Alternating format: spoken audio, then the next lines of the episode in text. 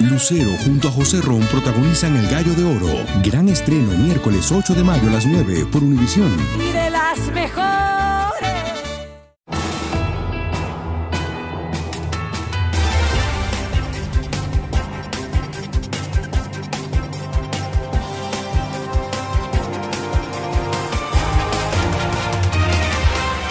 Buenas noches, hoy es viernes primero de diciembre y estas son las noticias más importantes del día.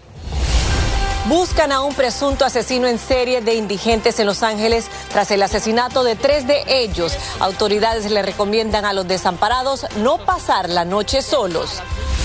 Martillo en mano, un sospechoso resistía las balas de goma que le disparaban los policías al verlo acercarse hacia ellos. Le diremos cómo terminó el dramático incidente. Veremos quién gobernará El Salvador por los próximos seis meses tras la licencia concedida por el Congreso al presidente Nayib Bukele.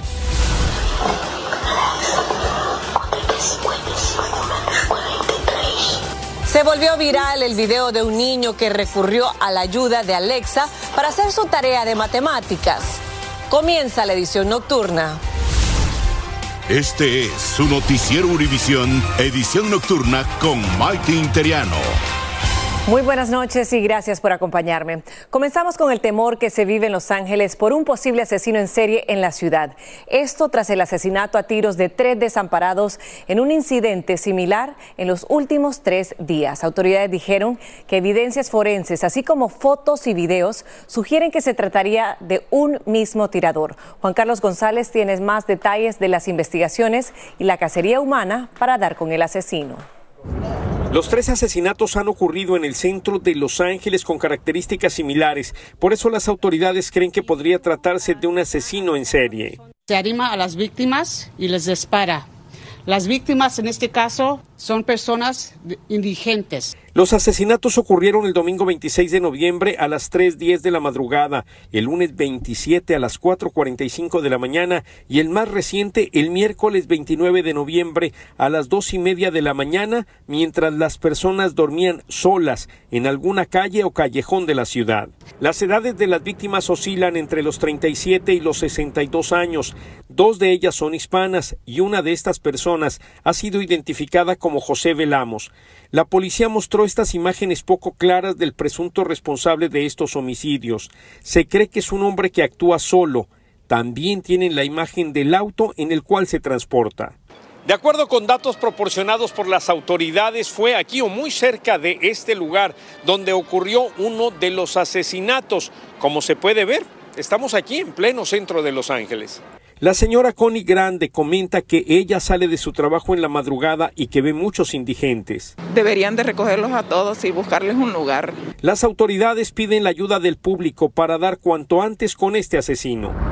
En Los Ángeles, Juan Carlos González, Univisión.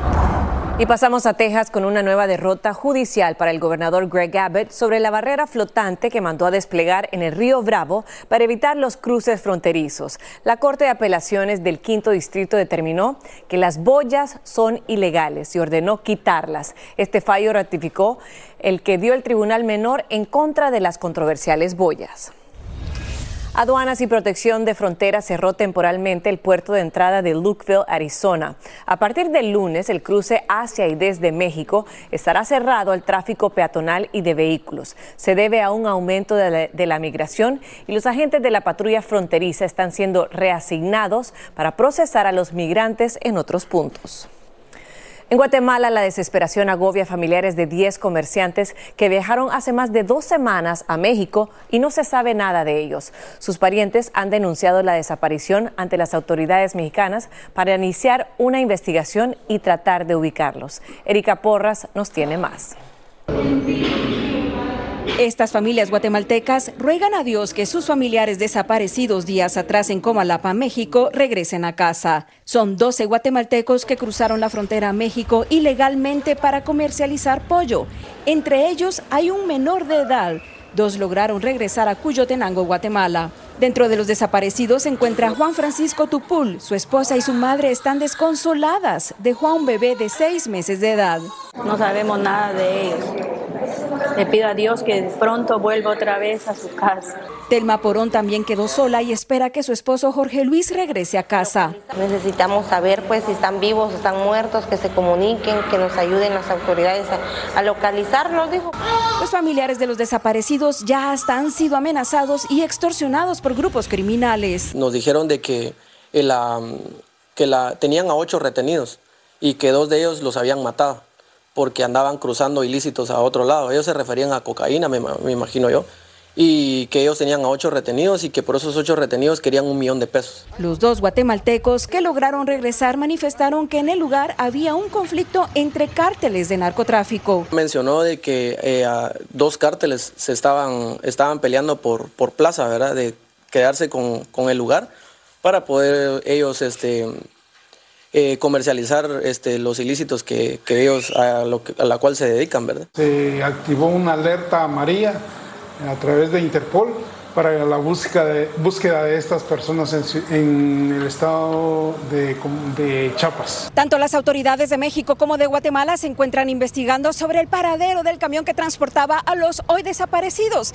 y esperan que esto les acerque más a ellos. Desde Ciudad de Guatemala, Erika Porras, Univisión. Gracias, Erika. Un grupo de agentes de North Hollywood están bajo la lupa tras un incidente con un hombre desamparado al que tuvieron que dispararle. Antes habían tratado de neutralizarlo, pero no pudieron y abrieron fuego contra el sujeto que estaba armado con un martillo y los amenazaba. Dulce Castellanos nos tiene las dramáticas imágenes. Armado con un martillo, este hombre avanzó hacia el grupo de agentes de la policía de Los Ángeles, quienes intentaban convencerlo de que soltara el arma. Detonaron sus armas menos letales, pero fueron ineficaces y no lograron que el sujeto se detuviera. Cuando llegaron los oficiales, se produjeron varias negociaciones y diálogos. El sospechoso, a quien llamaban por el nombre de Francisco, continuó hacia ellos y abrieron fuego. Después de unos minutos de estar arrodillado, cayó sobre la acera. El sospechoso fue trasladado al hospital en condición crítica y hasta este momento se desconoce si sobrevivió los impactos de bala. Su amigo dice que han vivido en estas calles durante los últimos 13 años y que la incertidumbre sobre su condición lo aflige. Y ayer no me dejaron pasar. Eh, y hasta ahorita no de él. Eso sí, sí duele. La policía inicialmente respondió a un llamado de un asalto con un arma mortal. Al llegar a la ciudad de North Hollywood, descubrieron que este sospechoso supuestamente intentaba dañar una de las propiedades en la zona. Este detective jubilado dice que los esfuerzos iniciales de los agentes se vieron frustrados por la ropa gruesa que portaba el sujeto. Porque una persona que recibe esas balas de plástico tan fuertes, a mí me han tocado y eh, duelen, duelen bastante fuerte y yo estoy sorprendido que eso no, le impactó para nada. Y eso es difícil porque queremos resolver estas cosas de una manera seguro, donde no hay, no hay ninguna heridas. Las autoridades ahora están investigando si las acciones de los agentes fueron adecuadas. En North Hollywood, California, Dulce Castellanos, Univisión. Gracias, Dulce. El hombre acusado de apuñalar al ex policía de Minneapolis, Derek Chauvin, enfrenta múltiples cargos. De acuerdo con los documentos de la corte, John Turskak ha sido acusado de cuatro cargos, incluyendo intento de asesinato. Una denuncia federal dice que el hombre de 52 años atacó a Chauvin con un cuchillo improvisado, apuñalándolo 22 veces el día después de Acción de Gracias en una prisión en Tucson, Arizona y una mujer afroamericana recibió 17 puñetazos de un agente de Carolina del Norte mientras otros policías la grababan. El agente justificó su brutal reacción diciendo que la mujer había agredido antes a uno de sus colegas cuando trataba de arrestarla por fumar marihuana junto a su novio en una parada de autobús. Un juez autorizó la publicación del video de la agresión mientras el policía agresor está bajo investigación y dos padres declarados culpables de asesinar a su hijo adoptivo de ocho años en Ohio fueron condenados a cadena perpetua. John y Catherine Snyder golpearon al menor, a quien la pareja adoptó en China, contra el suelo con tanta fuerza que le causaron una lesión de la cual más tarde murió.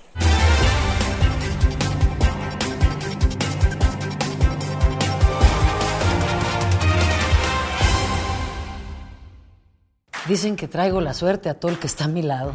Y esa es mi mala fortuna. Basada en el clásico de Juan Rulfo, llega Univisión, El Gallo de Oro. Supongamos que la caponera puede inclinar la suerte a quien ella quiera. ¿Estás tardando en conquistarla? Con Lucero, José Ron y Plutarco Asa. Este gallo está cambiando la vida. En una historia legendaria de amor y azar.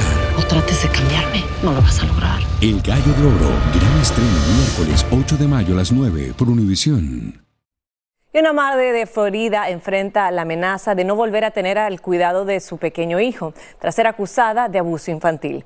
Imágenes muestran a la mujer maltratando al pequeño de seis años y fueron parte de la evidencia para llevarla a la corte. Tanay Rivero tiene el video y detalles del brutal abuso.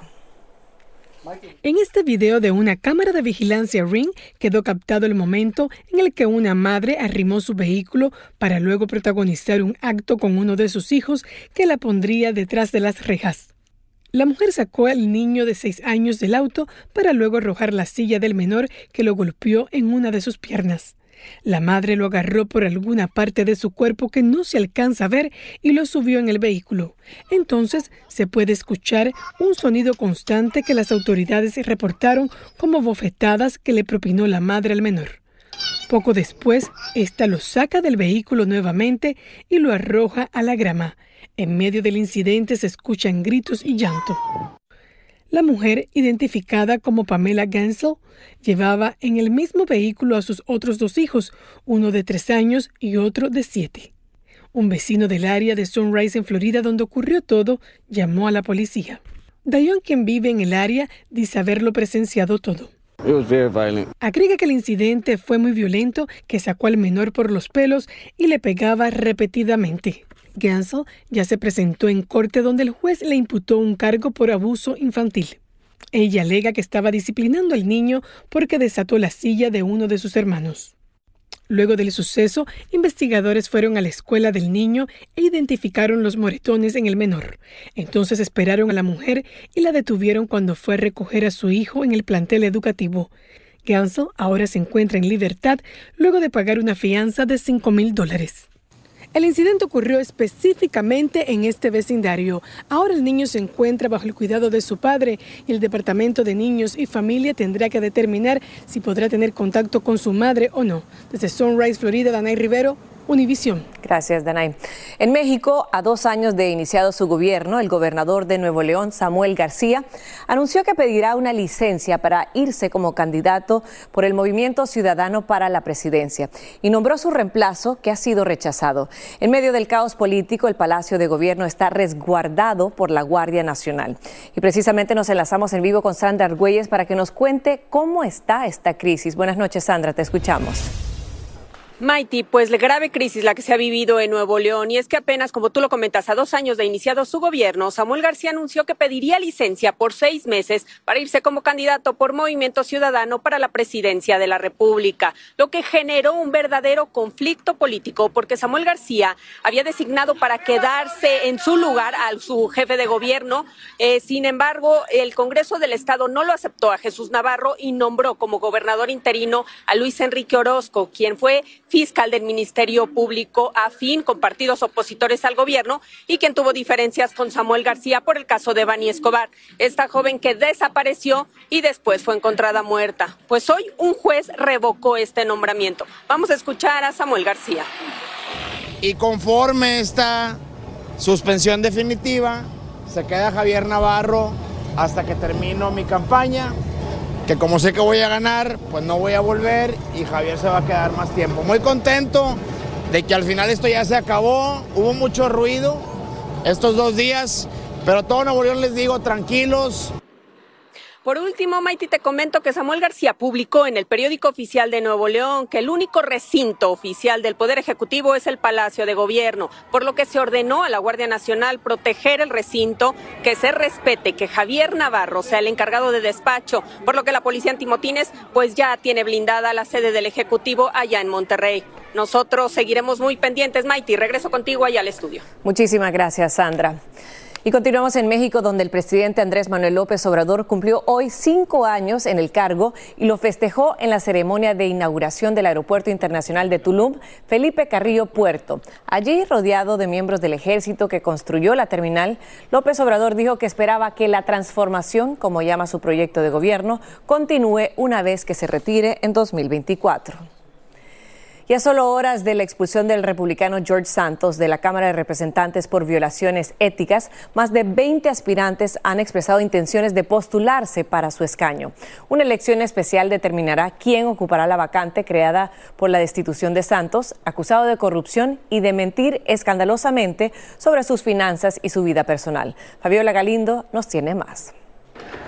La cerradura ya no es la misma y en su ex oficina en Washington el nombre del ex congresista por Nueva York, George Santos, ya fue reemplazado con una placa que indica el distrito que representó. Y mientras Santos era expulsado del Congreso, su oficina en Nueva York era clausurada ante la vista de los que votaron por él y ahora lo consideran una desgracia política para los republicanos. Primero mintió sobre su currículum, luego usó indebidamente los fondos de la campaña y la lista sigue, señaló esta votante. Estoy muy feliz con su expulsión, dijo esta residente de su distrito. Hicieron un gran trabajo en el Congreso finalmente hacen algo bien. Su vacancia deja un vacío que debilita la mayoría republicana en el Congreso, mientras se le sigue investigando a nivel federal por supuesto robo de fondos de campaña, falsificación de identidad, lavado de dinero y un total de 23 cargos por los que irá a juicio el próximo año. Por meses, Santos negó las acusaciones. La gobernadora de Nueva York dijo estar comprometida a realizar las elecciones especiales de un distrito que por años fue un bastión demócrata hasta que en el 2020 llegó Santos. Por ahora, los votantes en este distrito de Nueva York están a la espera de que se anuncie cuándo se realizarán las próximas elecciones especiales que se deberán llevar a cabo entre 70 a 80 días. En Nueva York, Fabiola Galindo, Univisión. Gracias, Fabiola. Con la licencia aprobada por el Congreso de Salvador, el presidente Nayib Bukele cumplió el último de los requisitos de su controvertida aspiración a reelegirse en febrero de 2024. Pero la oposición y algunos abogados insisten en que es ilegal esta maniobra. La constitución salvadoreña prohíbe en al menos seis artículos la reelección presidencial inmediata. Por lo tanto, solicitar licencia para presentarse a una campaña para una reelección inmediata también es inconstitucional, es ilegal. Para su reemplazo, el Congreso nombró a quien fuese su secretaria privada, Claudia Rodríguez Guevara, una mujer que ha hecho carrera política al lado de Bukele y quien se convierte en la primera mujer en presidir El Salvador, aunque de forma temporal. Y Tierra Santa volvió a remecerse hoy con bombardeos de fuego y de artillería al reanudarse la guerra entre Israel y el grupo terrorista Hamas. Esto tras una semana de tregua en el que ambas partes canjearon rehenes por prisioneros. Israel reanudó sus ataques aéreos sobre la devastada Gaza, mientras Hamas lanzó cohetes a suelo enemigo. Mediadores internacionales negocian una nueva tregua de guerra. Y en Bolivia, 24 delfines rosados atrapados en una masa de agua poco profunda en un río fueron rescatados en un intento de preservar la especie. Lugares tranquilos como en el que se encontraron son usados por las hembras para dar a luz, pero los cambios en la cuenca hidrológica provocaron que los delfines no pudieran seguir el curso natural del río, quedándose atrapados al bajar las aguas.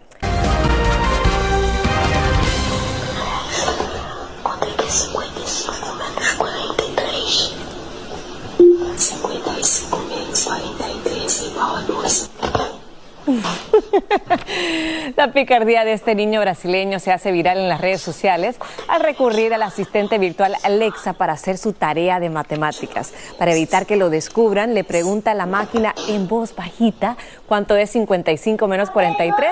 Alexa le responde 12 y lo escribe en su cuaderno. Luego le pregunta cuánto es 29 menos 19 y tras recibir la respuesta le dice a su mamá que ya terminó y ahí lo ven, agradece cálidamente a su cómplice. ¿Qué tal? Y en el marco de la Semana del Lujo y el Diseño de Nueva York, Christie's pone a la venta un par de pendientes de diamantes naranjas y un reloj que perteneció a Andy Warhol. Se estima que los pendientes, esos, California Sunset, se venderán entre 7 y 12 millones de dólares. También se subastarán varios relojes, entre ellos un Patek Philippe de oro de 18 quilates, Automatic Perpetual Calendar Wristwatch with Moon Faces, que fue propiedad de Andy Warhol. Bueno, si no ha comprado regalo de Navidad, ahí lo tiene. Me despido por hoy. Sigue en Contacto Deportivo, nos vemos el lunes.